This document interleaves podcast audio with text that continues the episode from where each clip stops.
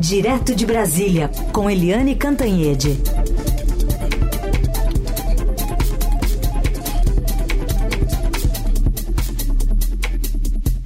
Oi, Eliane, bom dia. Oi, bom dia, Heisen, bom dia, ouvintes. Bom, começamos já com essas mexidas na binha principal delas, caiu o número 2, Alessandro Moretti, depois dessa operação da Polícia Federal que está investigando essa suposta BIM paralela do governo Bolsonaro. Exatamente. O Alessandro Moretti era o número dois da ABIN, a Agência Brasileira de Inteligência, que está sendo investigada, né? A Polícia Federal acusa a atual direção da ABIN de conluio. O nome é esse, conluio com o Alexandre Ramagem, que era o diretor-geral da ABIN na era do Bolsonaro e que usava um instrumento, um equipamento ilegal para monitorar os passos de pessoas que eles achavam que poderiam atrapalhar o golpe, ou seja, de pessoas eh, consideradas adversários do então presidente Jair Bolsonaro. Então, essa demissão é um aviso para cima porque o Alessandro Moretti, apesar de ter sido chave na gestão uh, que agora é investigada do Alexandre Ramagem, ele foi mantido na atual gestão do uh, diretor-geral da BIM, o Luiz Fernando Correia, que foi diretor da Polícia uh, Federal nos primeiros mandatos do presidente Lula e que assumiu agora a BIM e que manteve aquela turma do Ramagem, ou seja, a turma bolsonarista. Então a, a BIM está em chamas, né, além do segundo, que é o Moretti, é, outros cinco diretores da BIM estão na mira, e o fato é o seguinte: a pressão é, sobre o Lula é para demissão do próprio Luiz Fernando, que é o diretor-geral da BIM. Muita gente em Brasília considera que o Luiz Fernando está com os dias contados na BIM. Olha só que confusão. Muito bem. O delegado da Polícia Federal também, né, Luiz Fernando Corrêa, como você citou, Vamos aguardar, porque parece que vem mais coisa por aí. Inclusive agora o, o general Heleno, né? Foi intimado para depor também, né, Helene? Exatamente, o general Heleno, porque é curioso isso. A ABIN era vinculada ao Gabinete de Segurança Institucional, GSI, é, que é, tem, enfim, tem gabinete no Palácio do Planalto né, é órgão de assessoramento direto do presidente da República. E é, lá pelas tantas, no governo Bolsonaro, o então chefe do GSI, que era o general Augusto Heleno, disse: Olha, não quero mais essa binha aqui comigo, não. Nada de inteligência. E aí ele se livrou da BIM, a BIM foi ficar diretamente vinculada à Casa Civil que na época era chefiada pelo Ciro Nogueira, senador do PP, senador do Centrão. É, a dúvida é: o general Augusto Heleno se desfez da ABIN porque estava sabendo que tinha espionagem, que tinha coisa errada lá? Ou porque ele não queria ter tanto trabalho assim com esse povo de inteligência. Não se sabe. Então, o Augusto Heleno é, foi chamado e vai depor na semana que vem. Lembrando que Augusto Heleno é um general de quatro estrelas top da carreira militar uh, da reserva e que foi um homem muito importante, principalmente na eleição de Bolsonaro em 2018. Além do, do Augusto Heleno, tem um outro personagem interessante nessa história, que era o. Bem, formalmente, na gestão do Ramagem na o, ele era o número 3. Na prática, ele era o braço direito do Ramagem. É, o nome dele é. Deixa eu ver o nome dele. É Carlos Afonso Gonçalves Gomes Coelho. Ele é, ele é, é, é chamado de Carlos Afonso, ele é delegado da Polícia Federal e ele saiu da BIM ele era muito ligado à imagem, ele é bolsonarista, saiu da BIM, foi voltou para a Polícia Federal, ele é delegado, uh, delegado da, de carreira da Polícia Federal, e em outubro, quando as investigações da PF sobre a BIM já corriam soltas, ele foi nomeado para um cargo-chave da PF, que é o cargo de comandante de aviação operacional da PF. E aí, agora, a BIM diz, ué, o PF, você nos acusa de estar tá aqui em conluio com ramagem, mas você, PF, nomeia para um cargo estratégico um dos assessores bolsonaristas ou assessores braço direito do ramagem aqui na ABIN. Então, olha só como é que está a guerra da PF com a ABIN. O Heisen. Pois é, teve o troco, então, agora foi, foi dado e, como você contou aí pra gente, conseguiu, então, né? Conseguiram. Né? Vai, vai vir mais capítulos por aí, com toda certeza, pra gente acompanhar, né, Helene? É, as cabeças estão rolando e vão continuar a rolar. Helene, no noticiário internacional chama atenção mais um veto a uma candidatura da oposição na Venezuela, agora da ex-deputada Maria Corina Machado interessante é que quem veta é quem é o maior interessado, Nicolás Maduro. E o Brasil está quietinho. Ó, isso é. Sim, vamos combinar aqui, né? Mas um erro, um erro grosseiro da política externa do presidente Lula. Eu não diria que é um erro do Itamaraty. Eu diria que é um erro do Lula e do entorno político do Lula. Por quê?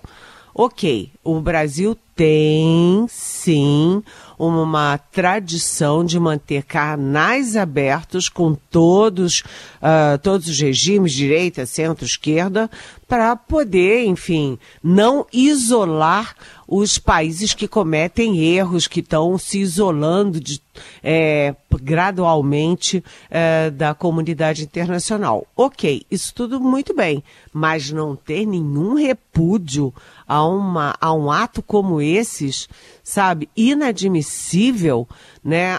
O Brasil nega que a, a Venezuela seja uma ditadura. O presidente Lula já disse publicamente: ah, democracia é relativo. Né? Democracia é relativo, ditadura é relativo, mas o que a Venezuela tem é uma ditadura. Ah, o Nicolás Maduro acaba de mandar prender 32 adversários políticos. Prisão política é prisão uh, de regimes ditatoriais. Né? E agora o Nicolás Maduro diz: ah, olha, vai ter eleição livre aqui na Venezuela, mas só quem pode concorrer sou eu. Ninguém da oposição pode concorrer. E a Maria Corina Machado, que é uma candidata forte, reclama da ausência de uma posição do Brasil. O que agrava mais ainda essa omissão brasileira é que todo o resto do Mercosul condenou essa ação ditatorial de Nicolás Maduro. A Argentina condenou, o Uruguai condenou, Uh, o Paraguai condenou, além de outros países da América do Sul, como o Equador. E aí o Brasil, que, que se arvora líder uh, sul-americano, vai fechar os olhos, né, fechar a boca, os olhos e os ouvidos para uma perseguição ditatorial inadmissível contra os opositores Né? E a alternância do poder, que é um dos é, né, instrumentos clássicos da democracia. Onde é que fica? Então, a gente precisa entender como o presidente Lula decide essas coisas. E, aliás, hoje eu vou atrás para entender como Itamaraty está se sentindo né, por participar desse silêncio tão estridente, Heisen. Pois é, estridente silêncio e no, ontem também a gente observou da parte dos Estados Unidos, né, Eliane, a, a, o anúncio de que seriam reativadas sanções no setor de petróleo e, e, gás na Venezuela e lembrando que todo esse acordo aí foi feito, uh, se eu não estiver enganado, em outubro, né, foi em outubro, que houve um acordo na Noruega para que os opositores pudessem participar. E até agora, nada, né? Nada de. Ao, con... Ao contrário. Ao contrário, né? E você sabe, você lembrou bem, porque os Estados Unidos e a Venezuela estavam num processo de reaproximação. Esse acordo que foi feito em campo neutro né, um acordo dos Estados Unidos né, e da Venezuela, a Venezuela aceitando as condições de manter, de propiciar eleições limpas com a participação da oposição. Mas o Maduro, né, ele tem um traço assim até meio amalucado, né, digamos assim, porque ele faz um acordo desse tipo com a maior potência do mundo, num campo neutro, com a Europa inteira assistindo, com a América do Sul inteira assistindo, e meses depois ele rompe o acordo e faz o que está na cachola dele. Ou seja, tem um traço ali de megalomania é, que é doentio e não dá para calar porque calar numa coisa dessas é favorecer o ditador e prejudicar o país chamado Venezuela e os cidadãos venezuelanos. Portanto, é, o Brasil deve estar agindo nos bastidores, deve estar em contato com uh, o Maduro, lembrando que o assessor internacional do presidente Lula, o Celso Amorim, é, que foi chanceler nos dois mandatos do Lula, né, dos dois primeiros mandatos, o Celso Amorim tem contatos diretos com o Maduro. É, logo no início do governo Lula 3, o Amorim foi a Caracas, se encontrou com o Maduro. Eles devem estar fazendo alguma gestão para o Maduro recuar. É, mas isso não justifica o silêncio em relação a um caso tão grave. Muito bem. Para a gente fechar, Eliane, é, hoje, daqui a pouco, agora, previsto um último ato do ministro Flávio Dino à frente do Ministério da Justiça e da Segurança Pública. Bem, estava é, previsto para as 9 horas da manhã, Portanto, se não estiver atrasado, já está começando, já começou. É, um, o último ato do ministro Flávio Dino à frente da Justiça e da Segurança Pública. Esse ato, com toda a pompa e circunstância, está é, é, tá previsto, está marcado para o Palácio do Planalto com a presença do Lula. Então, Lula e Flávio Dino vão uh, fazer um balanço da gestão do Ministério da Justiça e Segurança Pública no primeiro ano do governo Lula, no ano em que Flávio Dino foi ministro.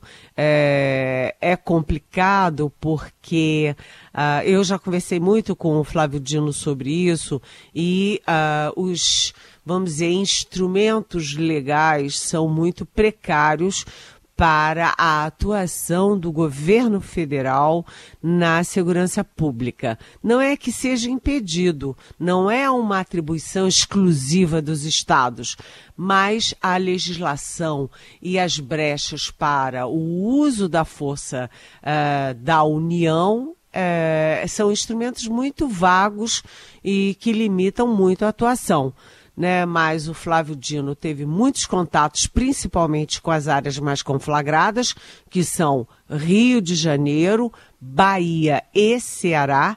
Né, e Recife, né, Pernambuco, né, e o Flávio Dino, por exemplo, no caso de Rio São Paulo, é, fez todo aquele projeto de atuação da Força Nacional, da GLO, da Marinha e da Aeronáutica e também da atuação do Exército, é, aprofundando a sua presença nas fronteiras. O fato é que estamos curiosos para saber o que foi feito eh, na área de segurança e o que que o Flávio Dino deixa já engatilhado, olha só a palavra, engatilhado na segurança pública para o seu sucessor, que é o uh, ministro, ex-ministro do Supremo, Ricardo Lewandowski. Posse amanhã, então, né, do Lewandowski, 1 de fevereiro. Exatamente. Amanhã, então. Um dia mal escolhido, porque amanhã tem recomeço do Supremo, recomeço do, do Congresso, recomeço de tudo, é, e lançamento do, do programa da dengue. Amanhã a gente vai ter muito trabalho e você, nosso ouvinte, está convidado para participar aqui das nossas manhãs na Rádio Dourado. Não é isso, Heisen? Convidadíssima a nosso ouvinte, convidadíssimo nosso ouvinte para ouvir a Eliane. Também pode mandar pergunta aqui para a Eliane pelo nosso WhatsApp, que é o 994811777, que ela responde aqui na programação, sempre da, nessa última meia hora do Jornal Eldorado. Eliane, obrigado e até amanhã. Até amanhã. Beijão.